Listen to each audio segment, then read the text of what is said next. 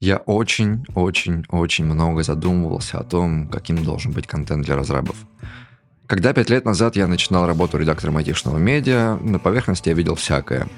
Обзоры гаджетов, новости технокомпаний или что-нибудь сверхнаучно умное, типа последних достижений робототехники, исследований космоса или попыток решить задачу трех тел в математической симуляции. В общем, всякие гиковские темы. Но мне кажется, это был разрабовский контент от людей, которые, не спросив у разрабов, сами решили, что им будет интересно. Я в своих поисках пришел к идее, что в сердце и сути контента для разрабов лежат разговоры с коллегами. Вот ты работаешь, уткнулся в какую-нибудь проблему, идешь к коллеге, и он рассказывает тебе, как сделать правильно. Или написал код, показал коллеге, и пошла дискуссия, где там что и как. Разрабовский контент может дать то же самое, но на глобальном масштабе. Интернет дает слово всем, и виртуальные коллеги расскажут тебе что угодно. Ты найдешь ответ на любой свой вопрос. Все айтишники мира могут быть твоими коллегами. Но эта мысль провалила меня в кроличью нору. Я хотел, чтобы контент давал ощущение беседы у кулера. Но ведь коллеги говорят не только о работе и ежедневных задачах. Там и жизнь, и быт, и хобби, и дружба, и карьера – я решил, что разрабовский контент — это болтовня о чем угодно с людьми, которых объединила индустрия. Прошло пять лет, и мне кажется, это зашло слишком далеко. Айтишный контент оброс печальной славой и разговоров обо всем, кроме, собственно, того, как делать свою работу. И поэтому мне вдвойне приятно посоветовать вам YouTube-канал наших партнеров Авито Тех. Наконец-то контент, где разрабы делятся своими рассказами, как лучше писать код, настраивать инфраструктуру, тестировать, менеджить, и все с тем самым ощущением разговора со своими коллегами, к которым ты пришел за советом. Зайдите, посмотрите, это реально глоток свежего воздуха. Там классный продакшн и никакой воды. Подписаться на их канал – это как попасть в сообщество, где тебе помогают прокачиваться и находить ответы.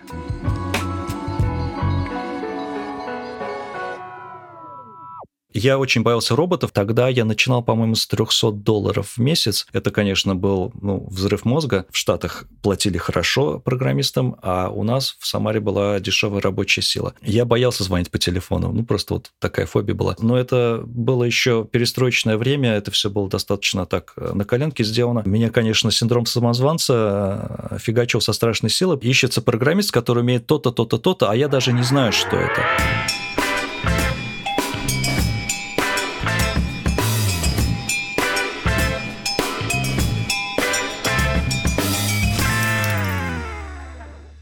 Вот как я захотел стать, ну, программистом, наверное, айтишником. Это еще было в детстве. Э, я думаю, мне было лет 7 или 8, и я очень боялся роботов. Вот фильмы были... Э, ну, представляете себе «Терминатор». «Терминатор» тогда еще не было, но были другие фильмы, где были достаточно страшные роботы. И мой папа сказал мне, объяснил, что роботы это просто, грубо говоря, коробки, железные коробки, а внутри компьютер. И те, кто программирует компьютеры, те, в общем, контролируют роботов. И я думаю, что это был вот этот вот первый такой толчок, что, чтобы мне заниматься программированием. Это был, конечно, не последняя причина. А, было еще много разных э, вещей как бы в окружении, которые меня к этому подталкивали. У меня родители инженеры. Папа закончил пятый факультет аэрокосмического университета. Это в Самаре. Это радиоэлектроника. По-моему, шестого тогда еще Опа, а я забыл, а может быть, он даже шестой закончил. Это э, компьютеры, это как раз программирование.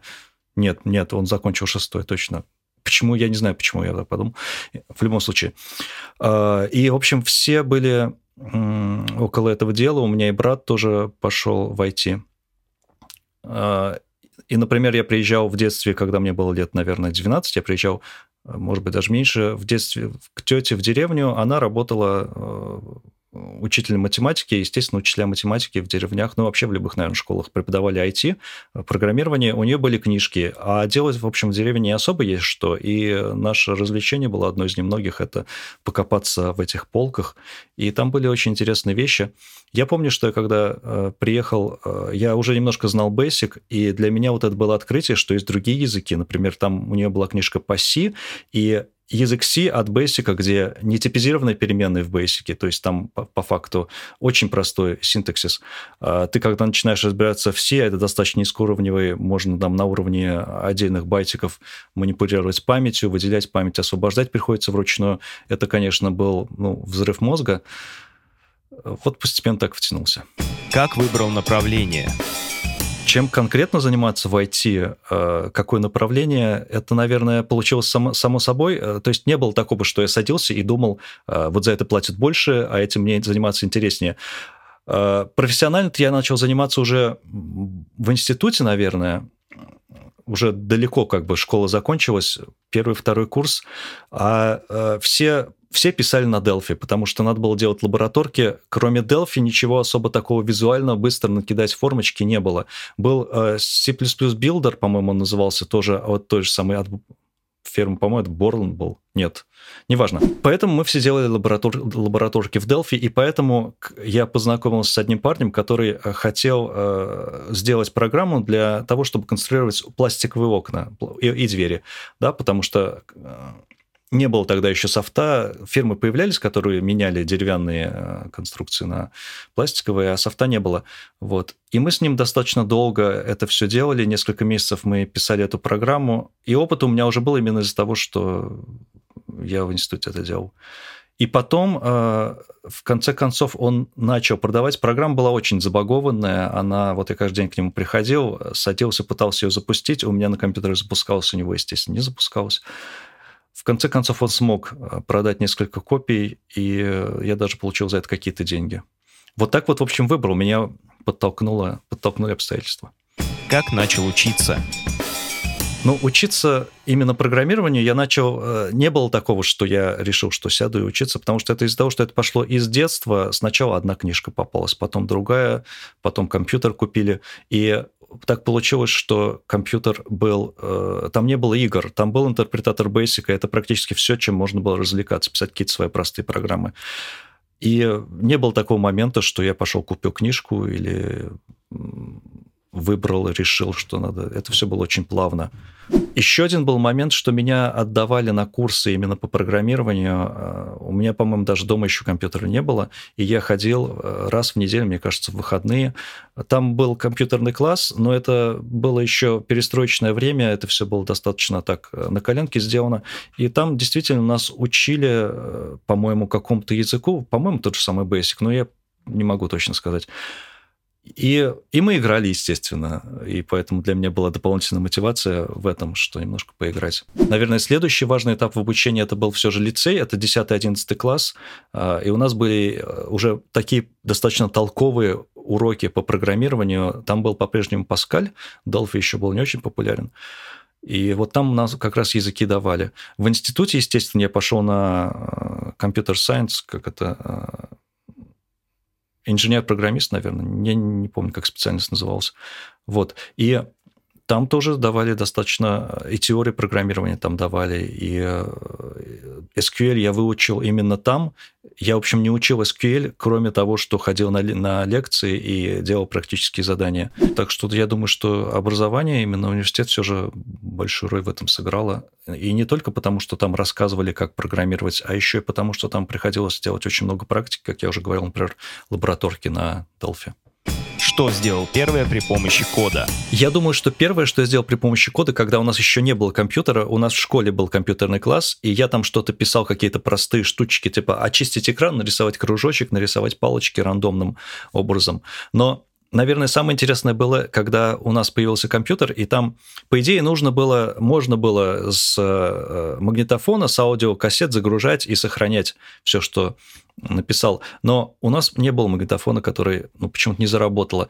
И я уже на Basic тогда писал простые игры, там, допустим, какой-то символ внизу экрана, он двигается влево-вправо, с помощью клавиатуры стреляют, сверху какие-нибудь пришельцы. И вот такие вот игры я делал, э, приходил из школы домой, родители были э, на работе, и у меня было куча свободного времени, я подключал его к телевизору, и делал вот эту программу. Поскольку сохранить ее нельзя было, я либо на ночь оставлял его работающим в розетку воткнутым, ну, либо выключал, а просто на следующий день по тетрадке опять восстанавливал. И, наверное, вот эти вот были первые такие осмысленные вещи, которые, которые уже можно было куда-то сохранить и потом как-то использовать. Э, вот так вот. Когда и как осознал себя программистом и понял, что можно начинать искать работу? Я не уверен, был ли такой момент, когда я вот понял, что я уже программист, могу начать этим зарабатывать деньги. Это никогда, наверное, это не щелчок, не вот ты не утром просыпаешься и понимаешь это. Мне кажется, обычно это процесс. Я помню, что было до этого момента. До этого момента я читал объявление в газете, что ищется программист. Я, в общем-то, как-то уже немножко, ну, я говорю, Basic был, Паскаль немножко был. И когда читаешь такие объявления, то ты видишь, есть знакомые слова, есть незнакомые слова. И первые объявления были в основном незнакомые слова. Ищется программист, который умеет то-то, то-то, то-то, а я даже не знаю, что это. И со временем количество незнакомых слов становилось все меньше, количество знакомых слов становилось больше. Да, может быть, у меня не было практики именно конкретно с этой технологией, но я хотя бы знал, о чем это. И вот, например, когда я тоже начинал заниматься вот этими окнами и дверьми э, программой, я тоже не думал, что я уже готов зарабатывать на этом деньги. Это была какая-то как бы халтурка, какой-то проект, который еще неизвестно, принесет деньги или нет. И даже после того, как я его закончил, я не был уверен, что я могу пойти и устроиться на работу. Но э, у меня был одногруппник, который э, сказал, что есть компания, которая ищет программистов, и я пошел, и, насколько я помню, я, наверное, принес вот этот дистрибутив вот этой программы и показал, там был тимлит, который, э, видимо, меня расспрашивал про мой предыдущий опыт, и он, э, возможно, ему понравилась вот эта вот программа, потому что она уже была достаточно отточена, мы уже кому-то ее продали, и у него все с первого раза заработало на компьютере, что было достаточно неожиданно. Вот. И когда я уже работал, я не думаю, что я еще на первой работе думал, что я буду программировать, ну, как, что я уже готов. Возможно, для меня тоже тогда казалось это, что просто какая-то удача, и я вот работаю там, допустим, два часа в день, потому что я одновременно еще учился, и это еще нельзя назвать нормальной работой. И, наверное, это хорошо, когда ты постепенно в это втягиваешься, ты не до конца понимаешь, что ты уже программист, но ты уже что-то делаешь, да, и э, иначе у тебя нет вот этого паралича, ты Иначе ты будешь думать, что нет, ты еще не готов. Да, я думал, что я не готов, но я уже могу сделать хоть, хоть, хоть что-то. Сделать либо это халтурку, либо работать там два часа в неделю за небольшие деньги. Э, так вот постепенно все это произошло. Поиск вакансий, первые собеседования – ну, первую работу я, естественно, нашел без собеседования. Мы просто с этим парнем, Шуриком, поговорили, и э, он предложил... Потому что для него рисков было никаких. Если я ничего не сделаю, то он же ничего не вкладывает. Вот. Я помню, что одну из первых работ я пытался найти, естественно, по объявлению в газете, и там был номер телефона и адрес, куда нужно было подойти. Я не помню уже, каких программистов они искали или кого. Я помню, что была зима, и я боялся звонить по телефону, ну просто вот такая фобия была. Поэтому я просто пошел по этому адресу э, и, пробир, помню, пробирался через какой-то снег, э, потому что я вышел не там, не на той остановке, что ли. Пришел в это, в, в это место э, на вахту, и оказалось, что никто про это объявление ничего не знает. То есть они не смогли вызвонить людей, которые как бы знают что-то про это. И вот так вот я сходил на свое первое собеседование, развернулся и пошел домой. Потом у меня э, потом были окна и двери, вот эта вот программа. А когда я устраивался, уже работал в институте, устроился на полставки опять работать на Delphi, я, как я уже сказал, взял эту программку, пришел, там был тимлит, и он э, это, было, э, это не было техническое собеседование, потому что, может быть, сейчас времена изменились, и сейчас, когда ты приходишь на джуном или даже трейни, то тебе нужно рассказать подробно теорию, там, я не знаю, программирования, про язык.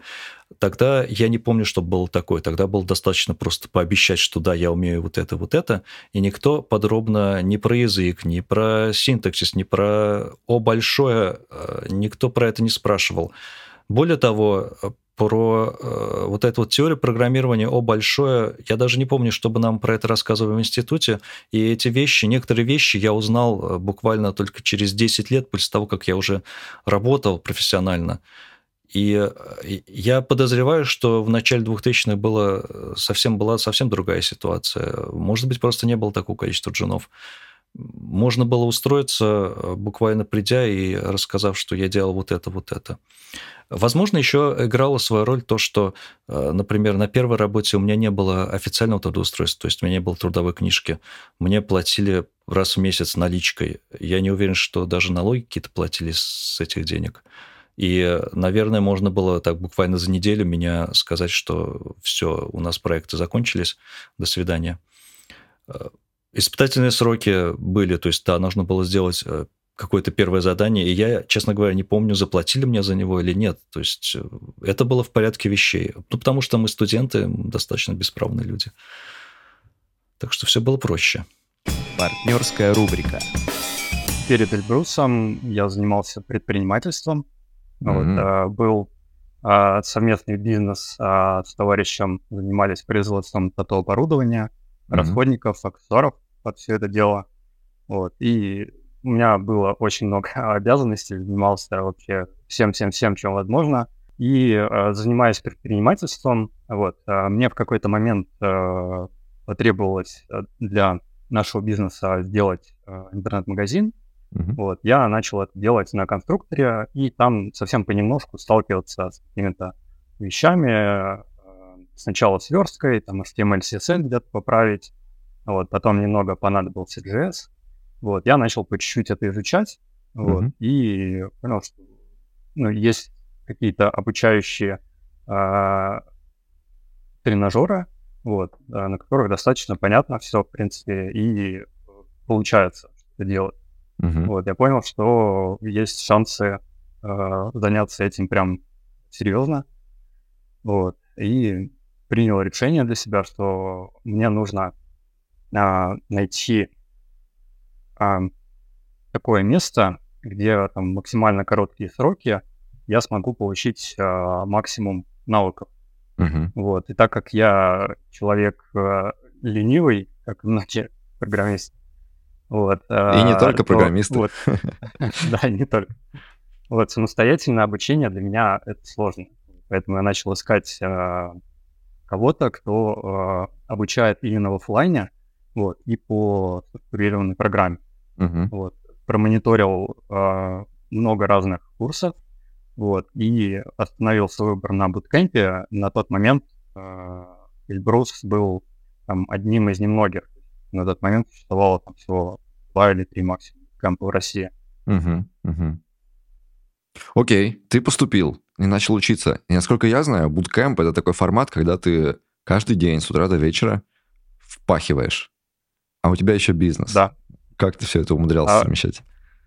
А, да, я, а, ребята из Эльбруса как раз а, очень а, часто и подробно об этом говорят, что, ребят, если вы собрались идти в буткемп, uh-huh. то у вас не получится совмещать это с работой. Может быть, на первых этапах а, получится первые пару недель, но дальше уже нет, потому что будет очень а, много практики, вот, а, много предстоит освоить и будет тяжело.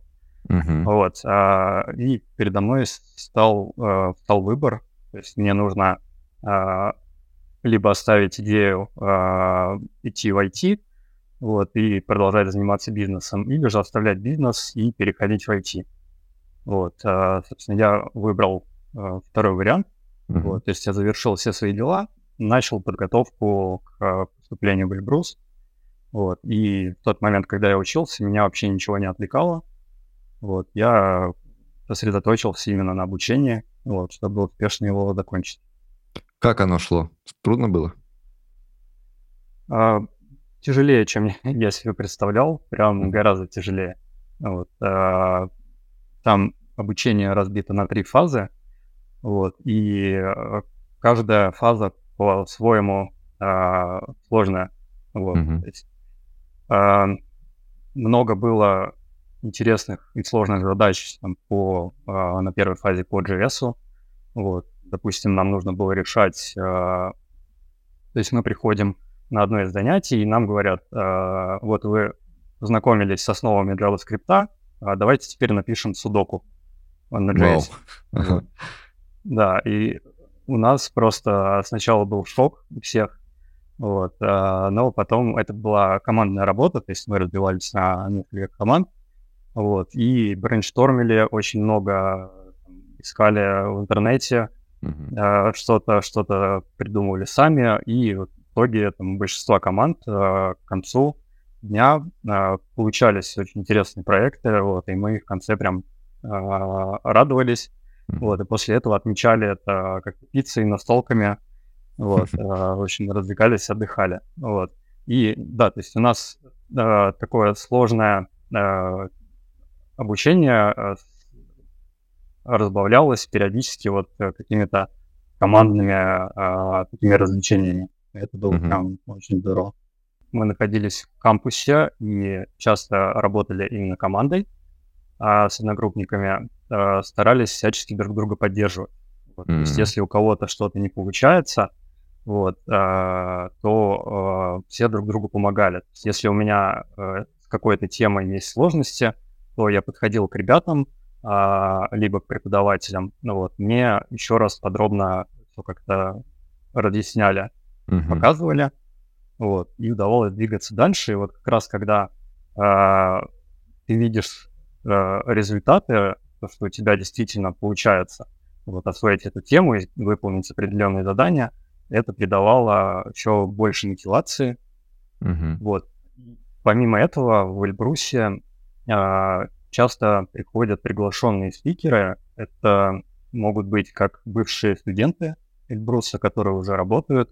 Вот, они рассказывают о том, как э, у них сейчас, э, из чего состоит работа, в каких компаниях они работают, чем занимаются. Вот. И когда приходили такие ребята, было прям супер интересно на них смотреть, они добавляли еще больше мотивации. Вот. Ну, Также да. приходили э, какие-то ребята со стороны, угу. э, вот, э, тоже разработчики, э, представители каких-то крупных компаний, IT-компаний. Угу. Вот, э, с ними общались, задавали много вопросов. Вот, и вот такие мероприятия, они прям придавали сил, уверенности и мотивации двигаться дальше. Я сейчас уже работаю три с половиной года, получается, uh-huh. как я выпустился с Эльбруса. Вот, а, три с половиной года работаю фронтенд-разработчиком. Uh-huh. И э, да, то есть я нахожусь в таких условиях, когда а, и я по-прежнему, да, то есть нахожусь примерно в такой атмосфере, как в буткемпе, потому что а, я вот попадаю в такие компании, где мне приходится а, очень много чего, всего изучать, uh-huh. осваивать. Вот. А, и достаточно эффективно расти среди сильных специалистов. Uh-huh. Вот. А, ну и большой плюс, то, что вот, там, благодаря а, такой профессии, а, там, в связи с последними событиями, я сейчас нахожусь в другой стране и, кстати, могу работать из любой точки мира. Uh-huh. Вот, э, там практически в любых условиях. Главное, чтобы мой ноутбук был с собой, интернет. Uh-huh. Этого достаточно первая серьезная работа. После того, как я закончил институт, я уволился с той э, работы, где я работал на полставки на Delphi. И э, следующая работа у меня была уже в веб-студии. Я не помню, почему я ушел оттуда и пошел на новое место.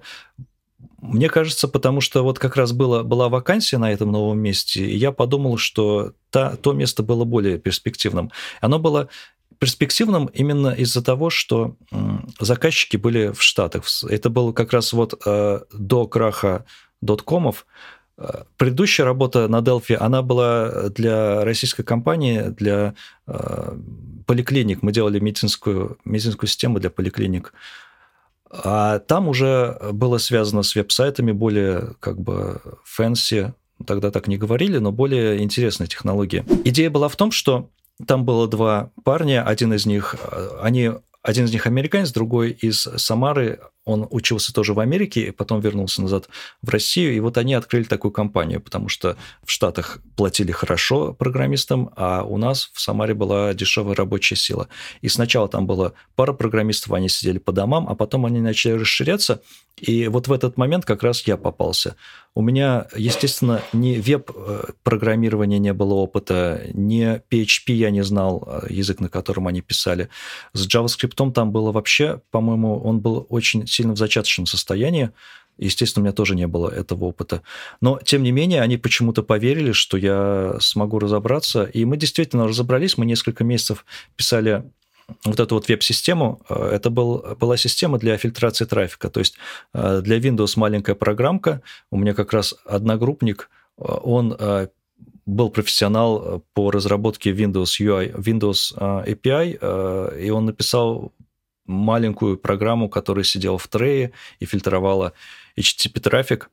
А для контроля этого процесса был веб-сайт, э, на котором, э, который мы как раз разрабатывали. Там у нас был дизайн, который был сделан где-то отдельно, кто-то уже нарезал его, э, сверстал, и нам оставалось только прикрутить. И так замечательно продолжалось несколько месяцев, пока в 2001 году не произошел крах доткомов, и заказчик обанкротился. Э, казалось бы, нас должны были выкинуть на улицу, но э, оказалось, что вот тот парень, который был в Штатах, он нашел новые заказы. Мы, переключились на э, другие проекты. Мы начали делать программы для карманных устройств. Это, конечно, не оригинальное устройство, но вот у меня сохранилось с тех пор батареек нету. Это э, карманный компьютер, э, называется Palm M105. Это ровно такая же ровно такая же модель, которую я купил через несколько месяцев после того, как работал, проработал вот в этой компании вот уже на проекте для разработки э, э, программ для вот таких вот устройств.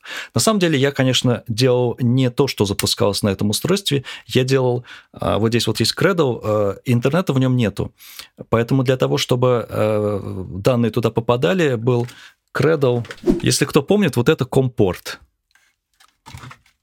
И он вот так вставляется – и нажимается одна кнопка. И киллер-фича этого устройства была в том, что тут с помощью одной кнопки можно синхронизировать. Это, насколько я помню, это еще не первое, не самое первое карманное устройство, а, которое появилось. Были до этого даже у Apple Господи, как он называется? Apple... Ньютон, по Да, у Apple, у Apple был Ньютон. Он был побольше, значительно больше, но он не взлетел. А вот эта штука взлетела. Это еще не самая первая модель. А, эта штука была ориентирована в основном на бизнес, и им, например, когда ты летишь в самолете, в самолете тогда еще не было интернета, нужно было, допустим, почитать новости. Или, например, когда они едут на работу, нужно почитать новости, биржевые сводки. Они утром вставали, пили кофе, вставляли это устройство в Cradle, нажимали одну кнопочку, им подтягивались все ночные э, письма, новости и так далее. И пока они едут на работу, они могли ответить на письма и э, почитать э, сводки биржевые. И поэтому эта штука взлетела, она была достаточно популярной. И сначала я э, делал э, штук, программы, которые работали на Windows компьютере и занимались вот этой синхронизацией. Потом я немножко поделал программы, которые именно работали на этих устройствах. Потом я еще немножко пофрилансер, пофрилансил и поделал игрушки для этих устройств. То есть, по факту, это была первая мобильная разработка. Она велась на языке C. То есть то, что э, работало на этом компьютере на C, то, что работало на э, десктопе на C++. Потому что альтернатив особо тогда и не было. Очень интересный э, SDK у них был. Тут нету операционной системы. Это, насколько я помню, эта штука, это урезанная, очень сильно урезанная а, операционка... Окей, не помню. Тут не было операционной системы. А, данные хранились в так называемых базах данных а, записями. Не было такого понятия, как файл и так далее. И у них был замечательный SDK, очень понятный. И если начинать с первой версии Palmos, э, персонка называлась Palmos, само устройство называется Palm а, Pilot, а, вот это уже не Pilot, но первые назывались Pilot, вот это Palm M105. Очень была понятна документация, особенно начиная с первых версий. Первые версии были достаточно простыми, потом они все усложнялись, усложнялись, усложнялись. И, собственно говоря, вот это уже была моя первая работа, полный рабочий день и с утра до вечера, и даже в офисе. И что касается зарплат, э, я не знаю, сколько сейчас платят джунам. Тогда я начинал, по-моему, с 300 долларов в месяц. Я думаю, что я недавно посмотрел по текущему курсу э, то есть доллар же тоже дешевеет. То есть сейчас покупательная способность у доллара это где-то 450 долларов в месяц. И я думаю, что если человек, Джон, устраивается на 450 долларов в месяц сейчас, это примерно то же самое, что вот я тогда на 300. Я не, а, не знаю, какие сейчас, какие сейчас зарплаты у джинов. Я проработал в этой компании, мне кажется, год-два. А, и, собственно говоря, узнал очень много нового и веб-разработка, и карманное устройство. Про знаковую работу. Знаковая работа для меня, прям вот которая очень сильно повлияла на мою карьеру, я думаю, была связана э, вот с чем. Я некоторое время, вот после первой работы, работал там в веб-студиях. Это были небольшие компании, и нас было буквально там 1, 2, 3, 4, 5 человек, программистов, которые как-то на, на коленке клепали сайты и делали какие-то системы. Я к тому моменту в принципе, уже прочитал несколько книжек. Я особо увлекался э, юнит-тестами, разработкой через тестирование когда пишешь сначала тест, а потом, который, естественно, не работает, а потом вокруг него пишешь код. Я был просто в восторге от этой идеи. Но у меня не было опыта работы в большой команде, у меня не было понимания того, как э, работают процессы разработки и как вообще можно сделать что-то больше, чем небольшой веб-сайтик. И э, в какой-то момент оказалось, что у нас в Самаре появилась компания, э, которая ищет программистов, и у которой много филиалов, включая там иностранные филиалы, там тоже работали программисты в Москве, в Зеленограде, в Ереване были офисы. И, естественно, я не мог туда не попробоваться. По удивительному стечению обстоятельств меня туда взяли, и там были процессы отлаженная просто, просто удивительно. А, разработка была связана с а, торговой... Это были торговые системы для торговли на бирже, фьючерсы, опционы. И, естественно, когда речь идет о деньгах, ты хочешь, чтобы багов было поменьше. И они очень много внимания уделяли тому, чтобы софт был отлажен. Им совершенно не помогал тот факт, что код был очень старый, то есть там можно было найти там десятилетний, может быть, даже 20-летний код в этих репозиториях, из-за того, что система сложная и медленная, очень сложно следить за качеством продукта. И, естественно, не помогал тот факт, что, например, чтобы скомпилировать систему с нуля, нужно было сделать, там, потратить 2-3 часа. Все было написано C++, Плюсы я знал не очень хорошо, и когда я туда пришел, э, меня, конечно, синдром самозванца э, фигачил со страшной силой, потому что все ребята, которые были в моей команде, у нас было около десятка человек, они были, ну, просто экспертами э, по C++, они были экспертами вообще по программированию в целом, у них были какие-то крупные на тот момент уже компании, ну, самарские, по самарским меркам. Но я думаю, что мне просто повезло э, оказаться в этой компании, и мне повезло, потому что я смог научиться тому, как, э, как работают отлаженные процессы в больших командах и в больших компаниях. И если честно, то вот с тех пор прошло уже 10 лет, чуть побольше, я еще так и не, не нашел ни одной другой компании, где были так четко отлажены процессы. И что я имею в виду, например, у них были отдельные люди, которые следили за за этими процессами. У них были отдельные скрипты на практически любой случай жизни. Ты вот, допустим, выкатываешь релиз, ты просто идешь по пунктам.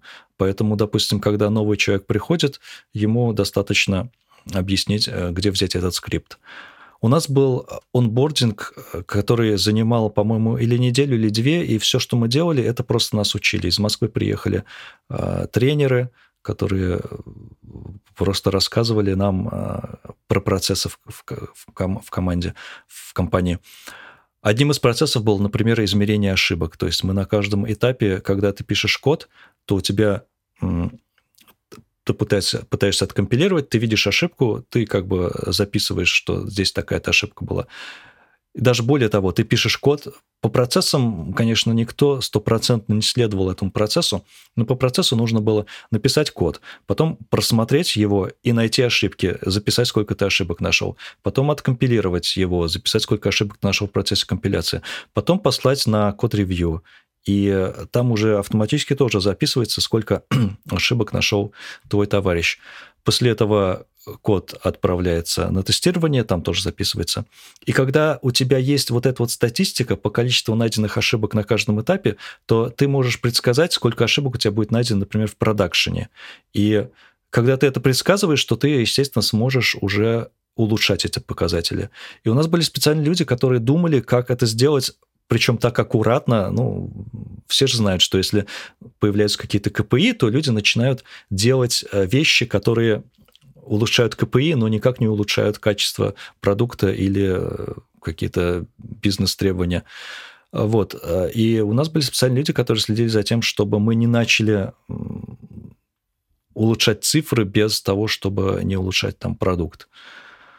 Вот. Поэтому э, это было, конечно, конечно 10, прошло 10 лет, и, может быть, у меня плохое забылось, но вот именно в том смысле, что насколько это повлияло на мое понимание того, как большие продукты выкатывать, это была, наверное, самая такая сильная компания. Как продолжал обучение? По поводу обучения, как я учился, э, поскольку я уже давно работаю, все это сильно поменялось. Например, на вот одной из первых работ, где я писал на Delphi медицинские системы, я пришел туда, и они использовали Oracle э, базу данных. И мне кроме всего прочего, нужно было делать хранимые процедуры. А я, кроме этого, до этого работал только с Interbase. Interbase — это тоже такая база данных.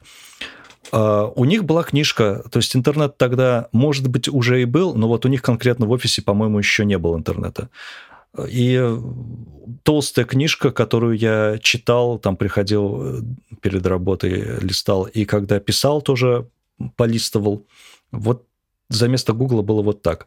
После того, как появился интернет, естественно, книжек уже использовалось поменьше, но я вот точно помню, например, что я э, читал книжку про экстремальное программирование, про разработку через тестирование. Это уже было, по-моему, когда был интернет. Э, следующий... Потом какое-то время я время от времени на работе, где вот, э, когда я писал на C++, время от времени рекомендовали какие-то книги, и я тоже по-прежнему читал книги, но к тому моменту я уже их не осиливал, потому что их было довольно много, они были относительно скучные, и оказалось, что когда ты пишешь, то ты учишься лучше, чем если ты просто возьмешь книжку и прочитаешь ее от начала до конца.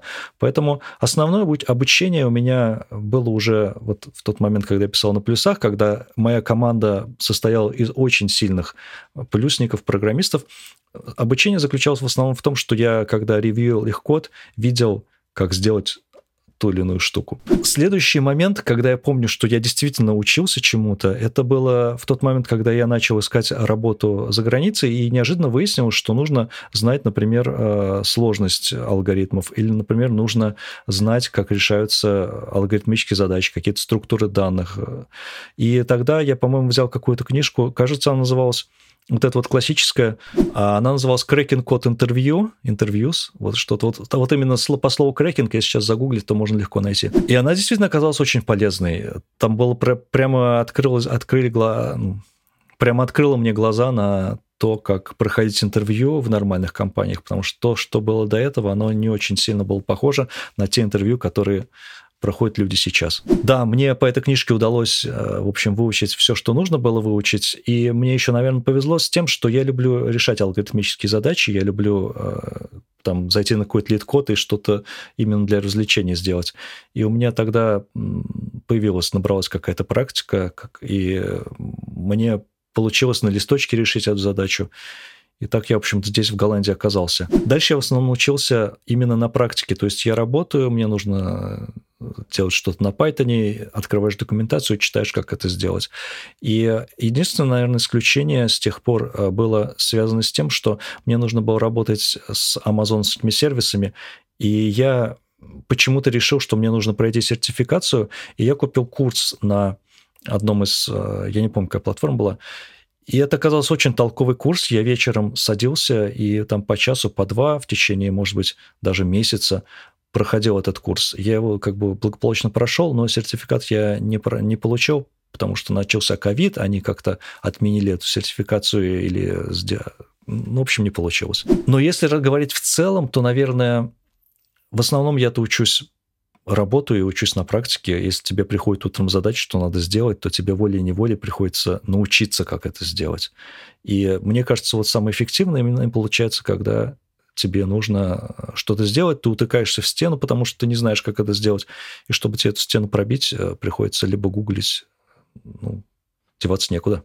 Наверное, ресурсов конкретных, которыми я пользуюсь, чтобы учиться программировать, нет, потому что в основном-то я мне в основном приходится читать, допустим, документацию по какому-то фреймворку, документацию по языку. Даже если я не помню в языке какую-то функцию, то я просто загуглю. И нету такого, что вот я открываю сайт и просто ищу что-то там. Я пользуюсь чат GPT, естественно, как все нормальные люди, и оно дает вот эту вот первую подсказку, куда смотреть и уже основ... опираясь на это, опять же, гугление. Я даже и не знаю, э, кто сейчас пользуется и зачем сейчас пользоваться как-то выделенными ресурсами, потому что, наверное, если бы мне сейчас приходилось учить основы чего-то, да, наверное, бы я сел и начал смотреть какой-то курс и книжку, может быть, и то вряд ли бы я пошел э, Вряд ли бы я взял книгу и стал бы ее читать. Наверное, я точно так же, вот как я тогда сделал, купил бы какой-нибудь курс или нашел даже бесплатный курс, потому что я не рекомендую никому покупать курсы, скорее наоборот. Но есть очень дешевые курсы, например, вот тот, который, тот курс, который я по Амазону покупал, он стоил порядка 10 евро, и он был прям очень толковый. Один из прикольных э, лайфхаков, которые там были, были даже связаны не с самим амазонским сервисом, а с тем, что когда ты проходишь... Э, а с тем, что, что когда ты проходишь этот экзамен, из-за того, что я не носитель английского языка, я могу попросить на полчаса больше времени на этот экзамен. И это нигде не написано, может быть, где-то мелким шрифтом. И вот только ради таких лайфхаков, мне кажется, стоит покупать такие курсы. Про неуверенность и синдром самозванца. По поводу синдрома самозванца, он у меня был всегда и есть до сих пор. И э, если вы хотите совета, я не знаю, что вам посоветовать. Мне кажется, у всех он будет. И единственное, что смириться. Но, наверное, мне немножко помогает э, то, что... Э, я помню, что, например, когда мне лупил синдром самозванца до того, как я э, нашел здесь работу э, за границей, это было, наверное, целый год я не мог ее найти. Я искал ее, ну, может, даже больше года. И мне нужно было срочно получить что-то, что вот хотя бы немножко загладит вот это ощущение того, что у меня ничего не получается, что я неудачник. Я тогда, тогда узнал про то, что можно контрибьютить в open source, как раз GitHub начал появляться, ну, на подъеме был. И браузер Chrome несколько лет назад до этого появился, и для меня было открытие, что он построен на open source движке, на open source Chromium, и что, в принципе, любой человек может туда законтрибьютить. И я открыл у них, у них, правда, а нет, у них не на GitHub это был, у них отдельный, э, как бы отдельная, э, отдельный репозиторий, где-то self-hosted, я почитал документацию, как туда законтрибьютить. Оказалось не так уж и сложно. Нашел, там было много багов, которые можно взять в качестве первого бага, и нашел какой-то достаточно простой UI баг. Было очень сложно скомпилировать, потому что у меня был достаточно медленный компьютер, но для компиляции, например, я арендовал облачный хостинг, и скомпилировал у них на машине. Это стоило там, по-моему, 100 рублей по тем деньгам. Вот и э, послал им э, на ревью. И самая как бы причина, почему я это сделал, не просто чтобы как бы потом всем рассказывать, а у них есть специальный файлик с авторами, э, где все люди, которые проконтрибьютили в этот код. И когда ты так делаешь, то ты попадаешь в этот файлик с авторами. И для меня вот это вот ощущение, что я нахожусь в этом файлике, там сейчас уже несколько тысяч человек, но тем не менее это некое достижение, которое можно так себе ментально сказать. А зато у меня вот это. Да, мне отказали на интервью. А зато, когда у тебя появляется достаточно таких вот «а зато», то ты э, уже меньше тебя это колбасит. И в какой-то момент, когда ты проходишь много интервью, то ты понимаешь, вот эти вот люди, да, сначала ты видишь, этот человек эксперт в этой области, он задает тебе вопросы, на которые ты не просто не ожидаешь, ты даже не знаешь, что про это можно что-то спросить. Оказывается, там есть какие-то вещи, про которые ты никогда не слышал. И сначала тебя это колбасит, а потом ты выходишь и через некоторое время понимаешь, что вот он знает там, но он наверняка не знает того, чем ты занимался 10 лет назад. И все люди, они знают свою область. И когда ты понимаешь это, то тебя, наверное, синдром самозванца перестает так сильно колбасить. Но ты это понимание никак не получишь, кроме как просто несколько лет поработав в разных местах. Так что мой совет, наверное, э, ждать, когда это пройдет со временем, и попытаться себе найти вещи, про которыми вы будете сделать вещи, которыми вы будете гордиться. Про интересный факап. В качестве примера вещи, которые, ну, где я облажался прямо конкретно, и где я испугался, наверное, даже. То есть вроде как программирование не особо опасная профессия, но иногда пугаешься, бывает. Э, все, наверное, продакшн базы данных ломали и так далее. У меня не с этим связано. У меня связано с тем, что мы работали над проектом, и он еще не был даже в продакшене, то есть там не было пользователей, которые нам приносили денег, или вообще каких-то э, пользователей со стороны. Мы довольно долго его в таком вот тепличном состоянии держали, настолько долго, что мы даже переделали дизайн. И вот пока мы переделывали дизайн, это у нас было в отдельной ветке, э, development ветке. И это тоже продолжалось очень долго, и в какой-то момент мы там с ребятами, с одним парнем посоветовались, и он сказал, почему мы так долго это держим. И я решил, что да, пора на staging это выкатить. У нас еще не был production, он был staging environment. И я выкатил новый дизайн на staging. И через э, буквально несколько минут подходит мой подбегает мой босс, начальник, я был тогда в офисе, и говорит, что я показываю э, потенциальным инвесторам э, нашу систему. Оказалось, что он показывал на стейджинге. И у нас ничего не работает. У нас э, там была тестовая плата, она не работала. А вот. И я побежал выяснять, в чем дело выяснилось, естественно, что мы при, выката... при выкатывании на стейджинге, после этого ее надо тестировать. Мы ее, естественно, не было времени еще протестировать. А, что оплата действительно была сломана. И вот тогда вот действительно было страшно, потому что это была какая-то ответственная демонстрация. Я быстро ему послал а, другую ветку. У нас, к счастью, была другая ветка, где можно было эту демонстрацию сделать. Там было все настроено еще со старым дизайном.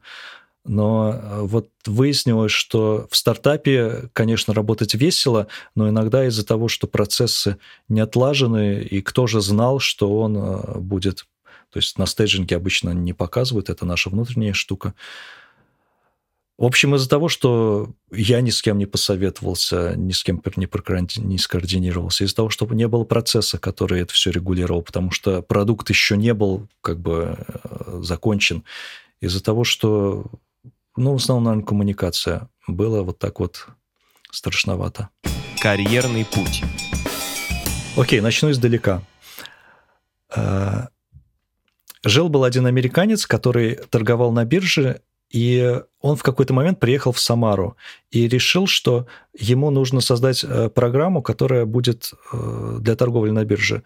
И каким-то образом я про это узнал через, через бывшего сотрудника, с которым я работал, что он ищет таких людей. И он меня с ним свел, и я несколько месяцев, даже, может быть, больше года писал вот такую программу. Мы сначала... Там длинная история. Он сначала платил мне из своих денег, и зарплата у меня была, по-моему, 100 долларов в месяц в конвертике. Потом в какой-то момент у него был а, партнер, а, который тоже приехал, и партнер инвестировал, потом у них как-то разошлись пути, и я еще некоторое время работал с этим американцем, мы снимали офис, если кто знает, Кинап в Самаре, прекрасный офис с видом на Волгу, но маленький. Работали мы с ним некоторое время вдвоем, я каким-то образом более-менее закончил вот этот вот проект. У него был, была программа, которую он пытался продавать но потом наши пути тоже разошлись. Я, и я устроился в веб-студию. Веб-студия заключалась в том, что один парень в Самаре начинал с того, что он был дизайнером, и он делал сайты, э, появились биржи, вот эти вот фриланс-биржи, он делал сайты для западных заказчиков и для европейских. Потом проект, проектов Потом заказчиков у него становилось все больше и больше, он начал со своим другом делать такие сайты, и в конце концов заказчики начали просить у него, кроме самого дизайна, еще и функциональность для таких сайтов. И он начал искать программистов.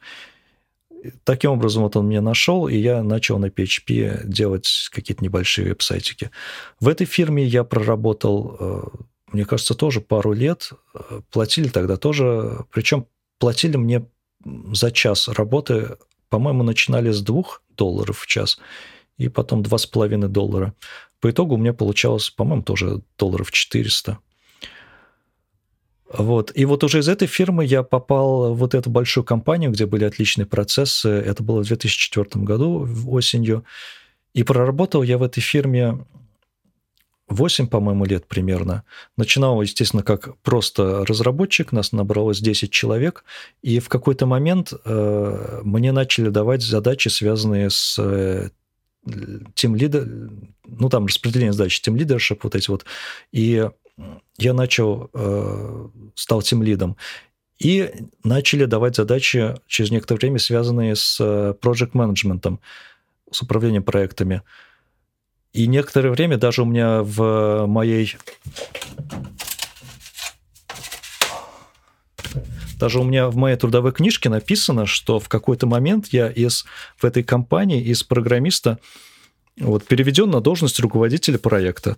То есть официально я стал руководителем проекта, хотя еще немножко писал код. Но, тем не менее, понятно, что руководить проектом – это не писать код, и мне это не очень нравилось, потому что вечером идешь с работы домой, и возникает ощущение, что ты ничего не сделал. Ну, ты раскидал задачи, ты нарисовал этот э, гад-чарт, диаграмму, э, но из-за того, что ты написал не строчки кода, не было ощущения того, что я делаю что-то полезное. И, наверное, это была одна из причин, почему я начал искать работу, а в Самаре уже не было... Ну, мне показалось, что в Самаре не было карьерных перспектив, нельзя было найти сильно более крутую компанию, где я тогда работал. И э, почему-то Москва, Питер э, мне не пришли в голову, а за границей было как раз тогда на подъеме вот эта вот идея. У меня много из моей компании, где я тогда работал, людей уже перебралось за границу, кто-то в Microsoft, в Google, вот. И я где-то год в 2012 году искал э, эту работу, и в 2013 году мне удалось найти в небольшой, ну, как небольшой, вот эта компания голландская, это на тот момент была самая крупная социальная сеть голландская, национальная, там все было на голландском языке. И в 2013 году они меня перевезли, я сюда переехал, но к этому моменту эту компанию э, инвесторы уже продали большой корпорации. TMG корпорация называлась, Telegraph Media Group. Они начинали с газет, а когда появились, появился интернет, они не очень успешно пытались переползти в онлайн. Вот. И вот за вот эти несколько десятков лет они покупали разные э, онлайн-штуки, в том числе купили э, вот эту вот Hives, э, социальную сеть. Но эта социальная сеть, она уже была, скажем так, на излете популярности, потому что в Голландии все говорят по-английски, и Facebook, он очень сильно вытеснял Hives, еще и потому, что эм, много друзей у людей из Голландии по всему миру, потому что они как бы языки они знают, и в целом это очень мобильная нация. И как бы внутри, мне кажется, национальной э, социальной сети им было уже тесно. Вот, поэтому после того, как я начал работать летом 2013 года, через полгода они решили эту социальную сеть закрыть. Единственная коммерчески успешная часть, которая оставалась, а, была связана с играми, поэтому они Hives переделали в Hives Games, делали там онлайн-игры, и еще где-то год после этого я сидел на поддержке вот этого сайта с играми. Вот. Потом э, у меня бывший мой сотрудник, с, с которым я работал в Hives, он ушел достаточно быстро, еще до того, как, то есть буквально через пару месяцев после того, как я там начал работать, и он устроился в стартап. Стартап был связан с тем, что они делали онлайн-звонки через, э, через браузер. Тогда веб-технология появилась, еще была самая первая версия, еще без промисов, без всего.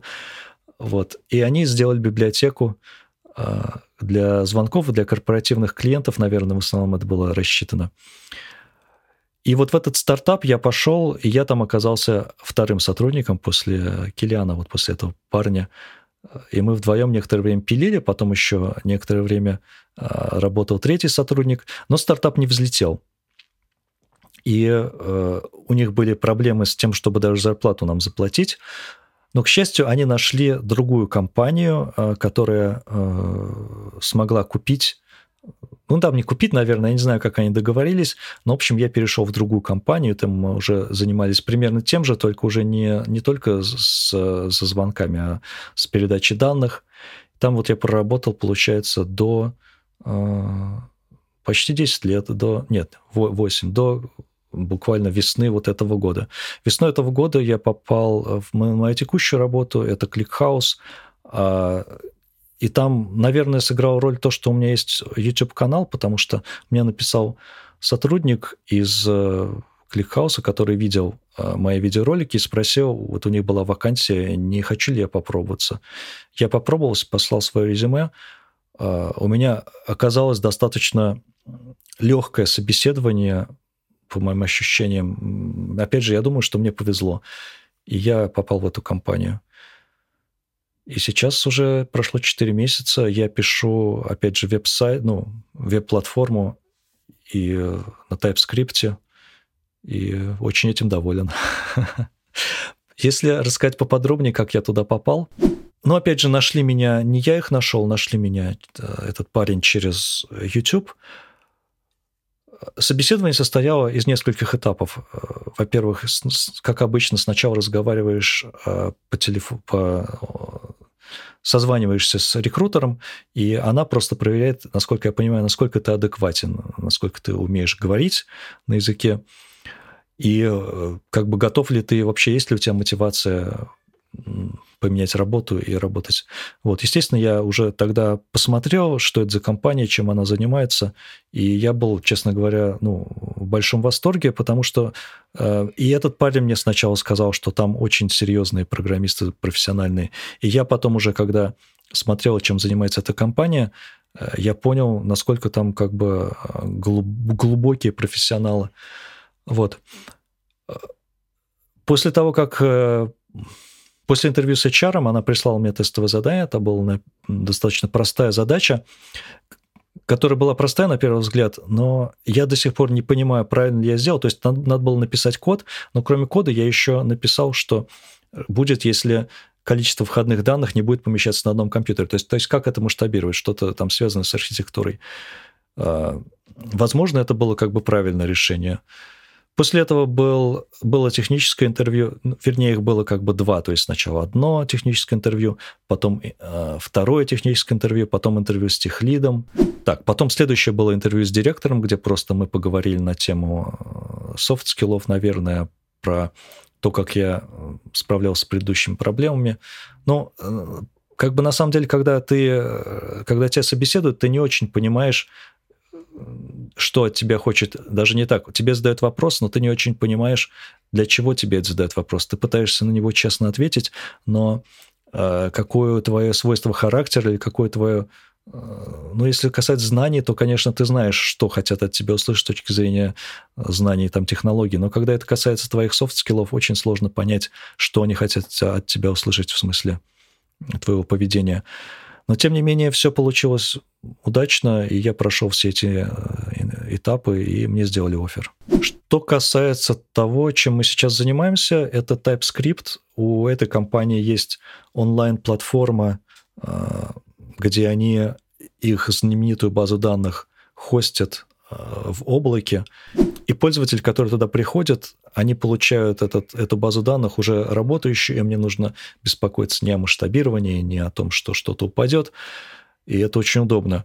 И я занимаюсь э, той частью этой системы, у нас в команде 10 человек, мы занимаемся той частью этой системы, которая смотрит на людей, то есть где, э, куда люди логинятся и где они управляют своим облаком. Это на самом деле очень интересная э, задача, потому что там интересные технологии. И, но самое, мне кажется, здоровское это то, что люди, которые работают в команде, они кто-то работал в Гугле, кто-то работал там в я даже, даже уже не помню, но какие-то прямо очень э, крутые названия компаний. У нас, например, э, директор, один из директоров, он работал в Netflix, и его задача, одна из, один из крупных проектов, которым он занимался, было перевести э, из self-host, весь Netflix перевести из self-hosted в облако. По-моему, они в Amazon это перевели. То есть это очень нетривиальная задача по миграции. И э, я, конечно, в восторге, насколько там хорошие специалисты, и синдром самозванца меня долбит с, с неистовой силой опять. Советы джунам. Какие советы джунам я могу дать? Я могу рассказать, что для меня работало, когда я был джуном. Я не уверен, что это сработает сейчас, потому что как бы обстановка сейчас другая. Э, для меня работало то, что мне нравилось э, делать что-то. Я, например, был в восторге, когда увидел, что вещи, которые мы делаем на C++ и на каких-то нескорных языках программирования, гораздо легче можно сделать гораздо легче можно сделать на том же PHP или более высокоуровневых языках. И когда у тебя есть энтузиазм по поводу того, что ты делаешь, то учиться гораздо легче. Поэтому, когда меня спрашивают, какую технологию выбрать, к чему надо, там, как учиться чему-то, ну, просто нужно найти вот что вот действительно штырит, что, что хочется сделать. И я знаю, что этот, как бы, этот совет уже все дают, наверное, все, все кто угодно, но для меня работает только вот так. Вот если я испытываю восторг, там, энтузиазм по поводу технологии, я буду ее учить.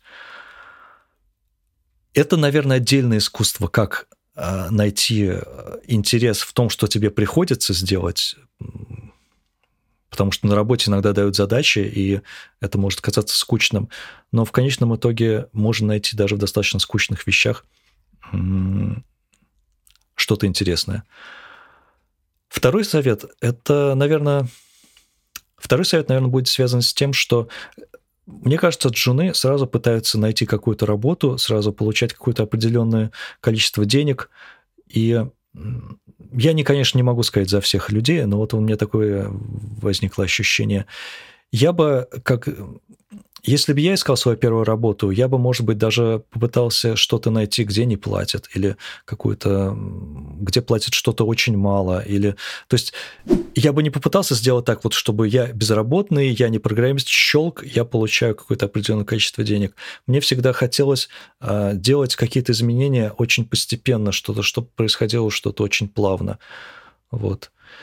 И третий совет, который я могу дать, это искать людей, потому что большинство работ, которые я находил в своей карьере, они были через знакомых. Чем больше людей вы знаете, чем больше людей знает про то, что вы делаете, тем легче вам будет потом найти работу за деньги.